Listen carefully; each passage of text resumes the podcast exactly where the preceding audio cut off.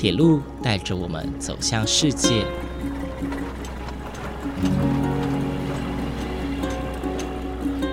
现在，欢迎和我一起来到鬼世界，由正声广播公司台中台制作，胡浩辰主持。欢迎收听，欢迎来到鬼世界。各位听众朋友，午安！谢谢大家在每个周六中午十二点三十分准时收听，欢迎来到鬼世界，我是主持人胡浩辰。今天是铁道部园区的最后一集，在接下来的节目内容当中呢，我们要进入铁道部园区里面一个很神秘的地区，那就是防空洞。这里的防空洞历史呢，可以追溯到日治时期，而在战后呢，这里成为台铁局的所在地之后，防空洞也有陆续增设了一部分。那在防空洞里面呢，其实保留了很多从日治时期就留下来的遗构，到现在都还保留的非常完整哦。那除此之外呢，陈燕云小姐也要继续带着我们去参观铁道部园区里面的其他建筑物，有着非常非常多的异国风调啊！敬请期待接下来的节目内容。马上就让陈燕云小姐继续带着我们探索铁道部园区吧。那我们慢慢的就要靠近我们的防空洞。那我们的防空洞呢，是一九四三年因为战争的关系，然后就是先盖了一个掩蔽掩蔽空间。那后来等到那个一九五七年到国民政府的时候，又因为防空法又增建了更大的一个大的空间。那这个空间呢，墙体有六十公分。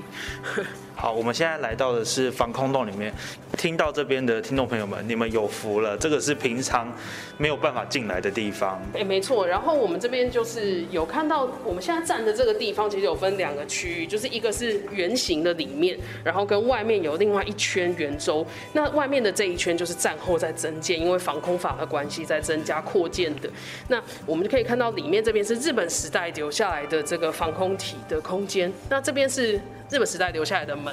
好，所以你大家看来到这个门，就会看到它其实也是很结实，准备要做那个防护的这个这个掩体需求的设施。是这个门其实厚度很厚哎，好，所以我现在把一只手放在门的侧边哦，其实是刚刚好一个手掌的宽度，所以真的是蛮蛮厚实的一道。好。我们进来这边之后，其实我们会呃听到这边的声音，其实它有装设隔音板，好，然后隔音板呢，它这边虽然是我们是做复原的，不过最早最早期我们在做资料调查的时候，它就是用这样子的材质去做一个隔音的效果。那防空洞总共有两层，一层是给高阶的长官，就是所谓的地底下的那一层，那上面这一层呢是给一些传令兵啦或是电报收发讯息的时候所使用的。所以你可以看到旁边有那个板子可以去做。留言板啊，它就可以做一些呃说明啊，就说哎现在的状况，紧急的状况是什么？那最特别的是这个东西，就是我们会看到一个很大的地图，然后很大的坐标。那这个世界地图坐标是用美军的坐标系统，跟现代其实不太一样。当时就是因为要配合，就是可能两岸会有作战的状况，或者是各种紧急的战争状态，那可以去做。调度跟执行就应变这样子，好，所以你会看到上面有演习情况是紧急呢，还是灯火管制，还是解除？所以这个是呃在战后留下来的一个原件，然后最特别的是它是用美军的坐标系统。是呃，其实这个坐标系统其实有点像今天的经纬度，对吗？对，没错。然后，但是它的编号跟它的就是坐标方式是不太一样，就是它其实是有它专用的一个系统。因为我们那个时候在美元的时期，就美国援助的时期，提供了美国提供了很多的资讯啊、人力啊，然后还有金钱，然后去帮助我们去在冷战当中变成他们的第一岛链的这个战略位置。然后我们就要往地下室。来看一下地下室的部分就很精彩了，因为它有全台湾到一九诶到民国七十年左右的这个全岛的图，那是提供给长官做战略的参考。哇，这楼梯比较陡了一些。哎，请问这个木木头制的楼梯啊，这也是原本防空洞的楼梯吗？日本应该是日本时代就已经在的东西。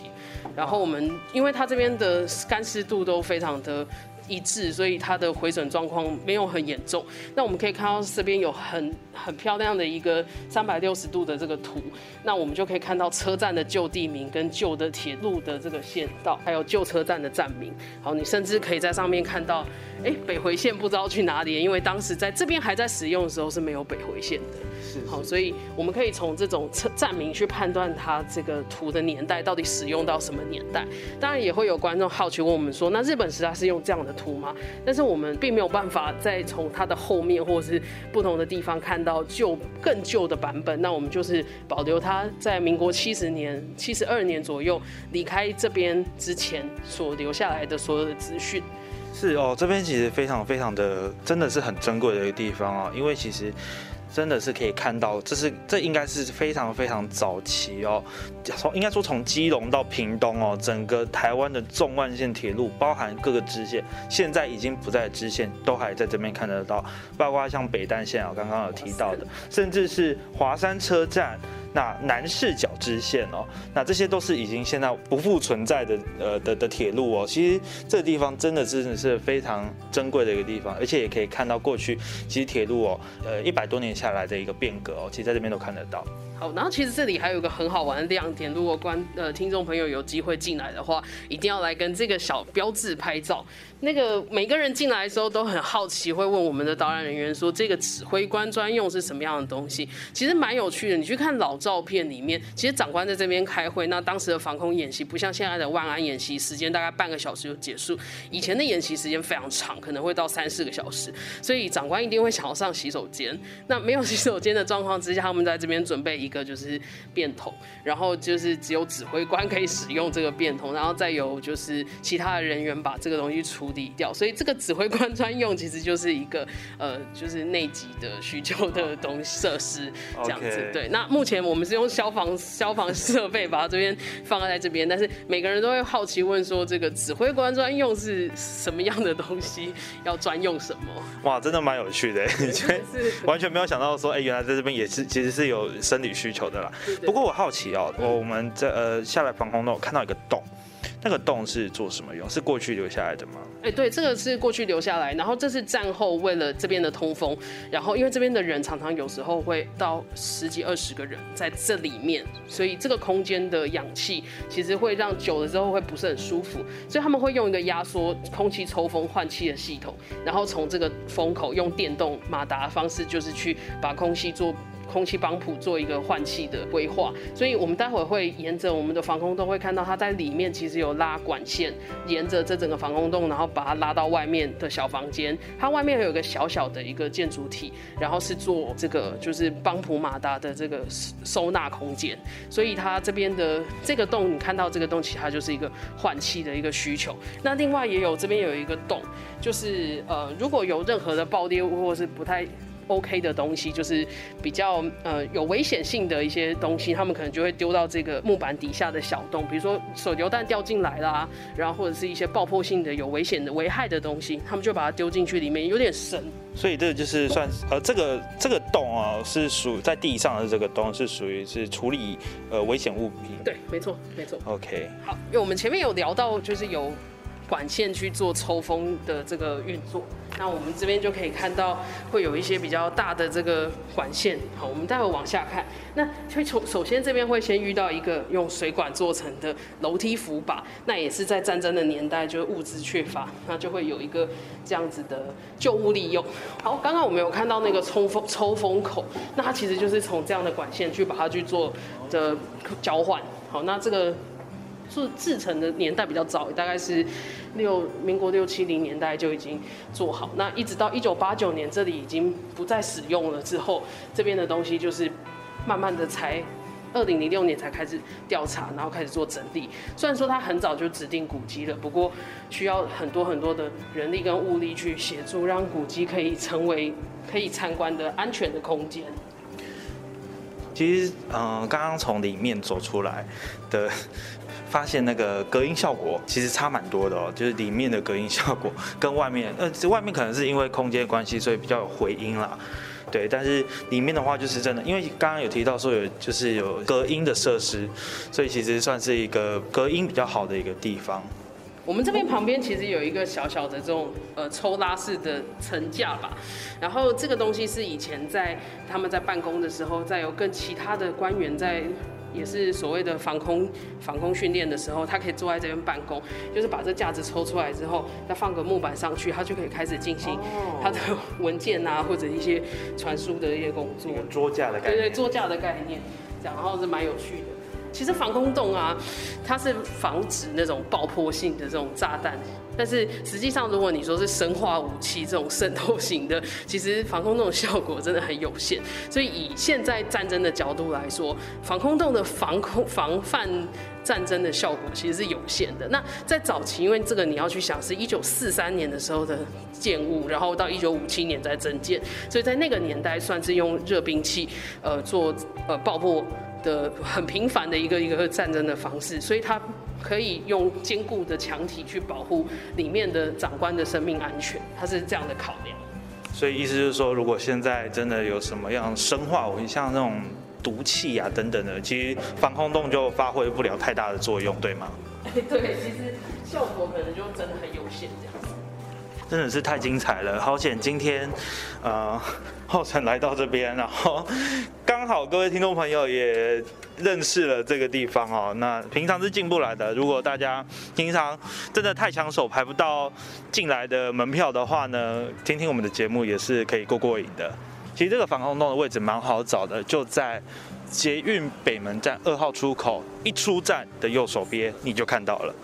我们就来认识一些我们铁道部园区的一些建筑物，然后让大家也在来的时候可以有一些就是呃对于建筑有一些不同的认识。比如说像我们在旁边就可以看到红砖小屋，那这个红砖小屋是当时在日本时代是用作为电源室使用。那个电源室的意思就是它会提供一些弱电，比如说当时也有电话、电报，然后还有通讯需求，所以这个电源室里面就有一些发电机，然后可以去做处理。所以它上面会有一个太子楼。做通风的样子，然后你会看到它那个房子盖的不是很整齐，有点歪斜，是因为它分三期把它盖起来。然后在分期的这个过程里面，其实它前面还有一些围墙，然后去让它的那个基地环境就是那样子，它就是依照它拥有的基地去盖，所以这个房子才会盖成这样子平行四边形，盖得非常的就是弯弯曲曲的。然后我们在这个也是已经被指定为国定古迹。哦。嗯，然后我们就往这边。我们其实也有一些给小朋友的展间，那这边都已经指定国定古迹，那它是日本时代的一条，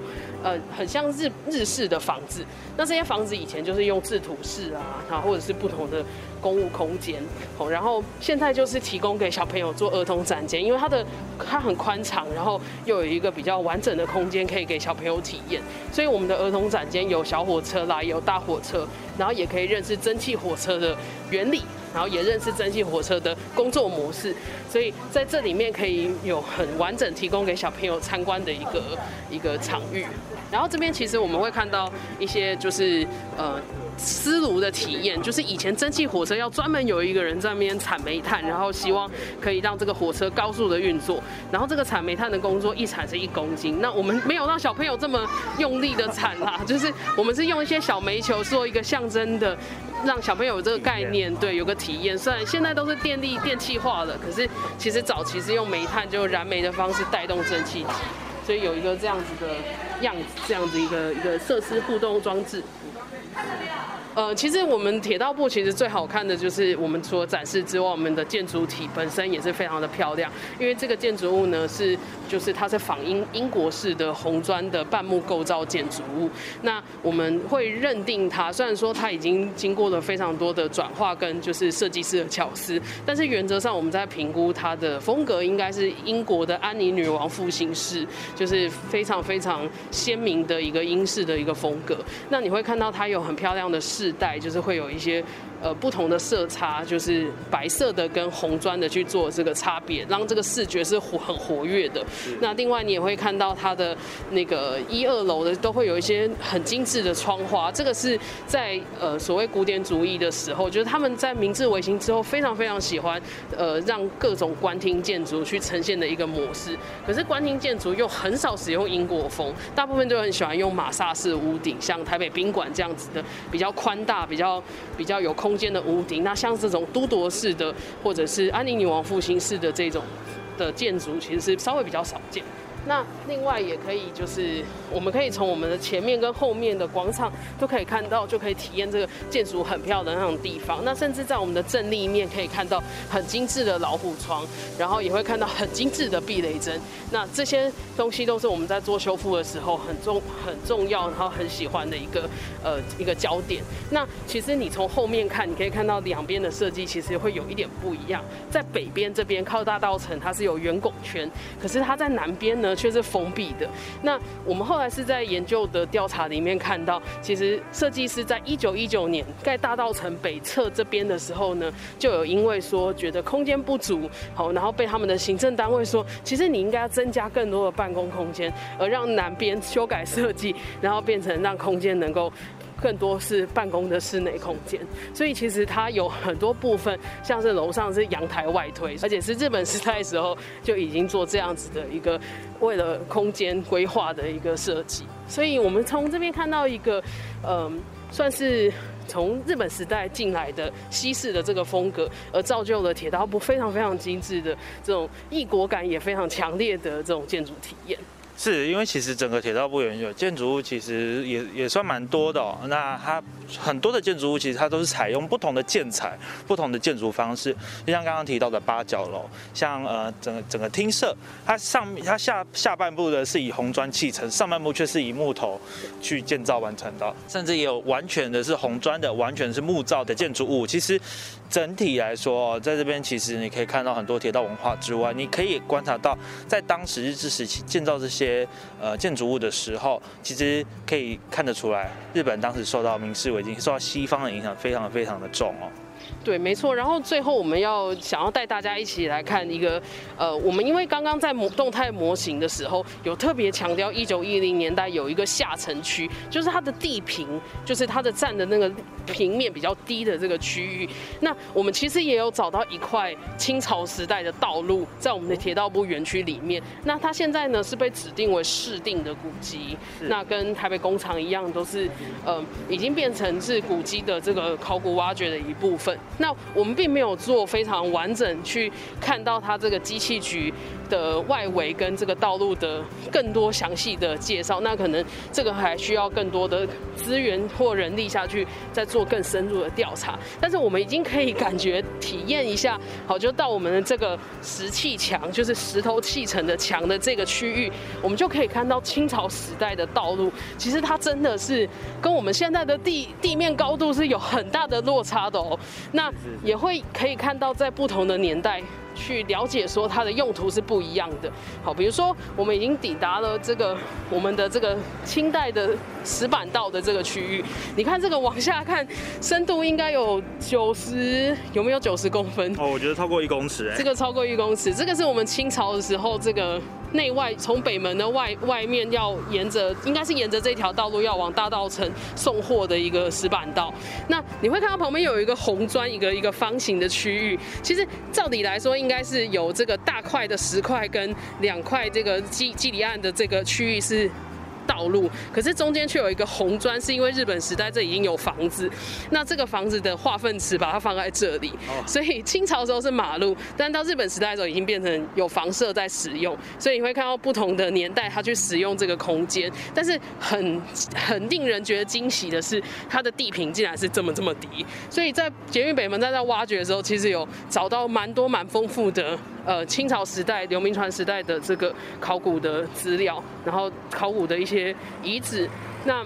在捷运北门站也有做相关的展示。大家如果很很想了解清朝时代台北，其实底下也有蛮丰富的资源，可以让大家可以去做认识。是呃，这个地方哦，刚刚我们陈小姐提到的有关于这个清朝的石板道路，它的位置确切在哪里？其实呃很简单，就是在。中塔城街跟忠孝西路口的这个地方哦，但是它是在铁道部园区里面哦，所以其实你来到这个地方，你可以很清楚的看到，其实这个有落差超过一公尺的一个石板道路，下面呢其实就是有大大小小的石头，以及刚刚有提到是在日治时期有作为厅舍使用的红砖的一个围起来的地区哦，那是当时过去的化粪池，对，但是呢，呃，不论它过去的作用是什么，但是现在都是一个算蛮珍贵的文物哦。对，没错，真的，然后。然后我们这边其实可以看到，呃，西气局留下来的围墙岩，我们就把它顺势作为我们铁道部园区的这个侧边跟捷运北门站的分园区跟园区外的这个界限。那这个石砌墙其实就是。刘铭传时代机器局的留下来的墙体，那经过不同的年代，那它当然有一些部分已经毁损，然后墙界可能也不是那么明显，说哎它的转弯处在哪里？但是我们还是可以看到这些很厉害的从内湖金面山挖下来的石头，然后沿着淡水河送过来到这边做成的我们的现代化工厂的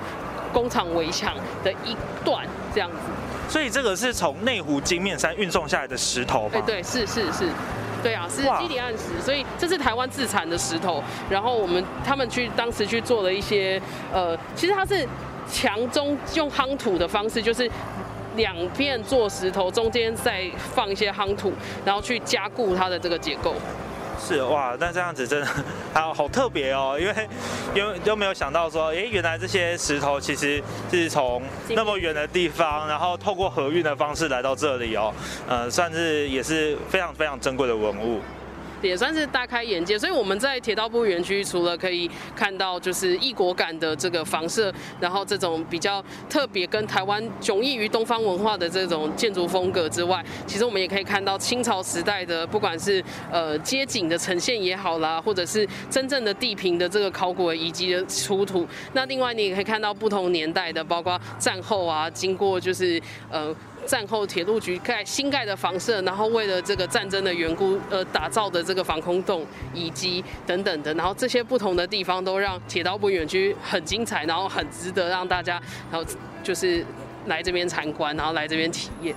呃，今天这样子一整天下来哦，就是其实看到了很多不同的建筑，包括还有不同的铁道文物，呃，不同的铁道风貌，甚至是还有非常非常精彩的小型模型哦。其实这样大大小小的呃所有的展览呐，还有展示的东西下来，其实铁道部园区真的是一个非常非常值得造访的地方。再加上它其实坐落于台北的市中心哦，那旁边其实就是呃捷运松山新店线北门站这里，以及另外一侧就。就是桃园机场捷运哦，那其实看得到过去非常非常重要，对于台湾铁路贡献非常大的地方，其实内心也是充满了很多的感动哦。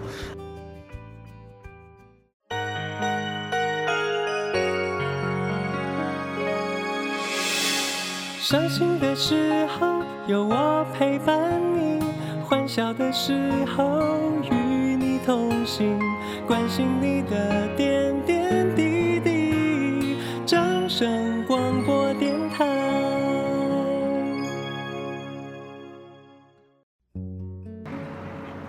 浩辰现在站在园区内的清代机器局遗构旁边，隔着围墙就是车水马龙的忠孝西路和塔城街口哦。走过一百多个年头，这里从清朝末期维修火车的机器局，演变到了日治时期的铁道部。再走过台铁局的时光，一直到了现在成为博物馆的一部分。它自始至终都坐落在台北城，见证了台北的快速变化，却也看着铁路从成长到衰退，从蒸汽火车到电气化，从平面铁路到地下化。这里不再是一个令人敬而远之的古迹，而是一个能够轻易接近。并且深入浅出认识的地方，对我而言，这里更是一个承先启后的地点，承载着台湾早期铁路的基础和温度，并利用许多现代的科技，让一般民众体验到铁路的重要性和伟大。我想，历经百年风华的铁道部，才正要开启一段崭新的纪元。今天的节目就到这边结束喽，感谢您的收听，我们下次再见。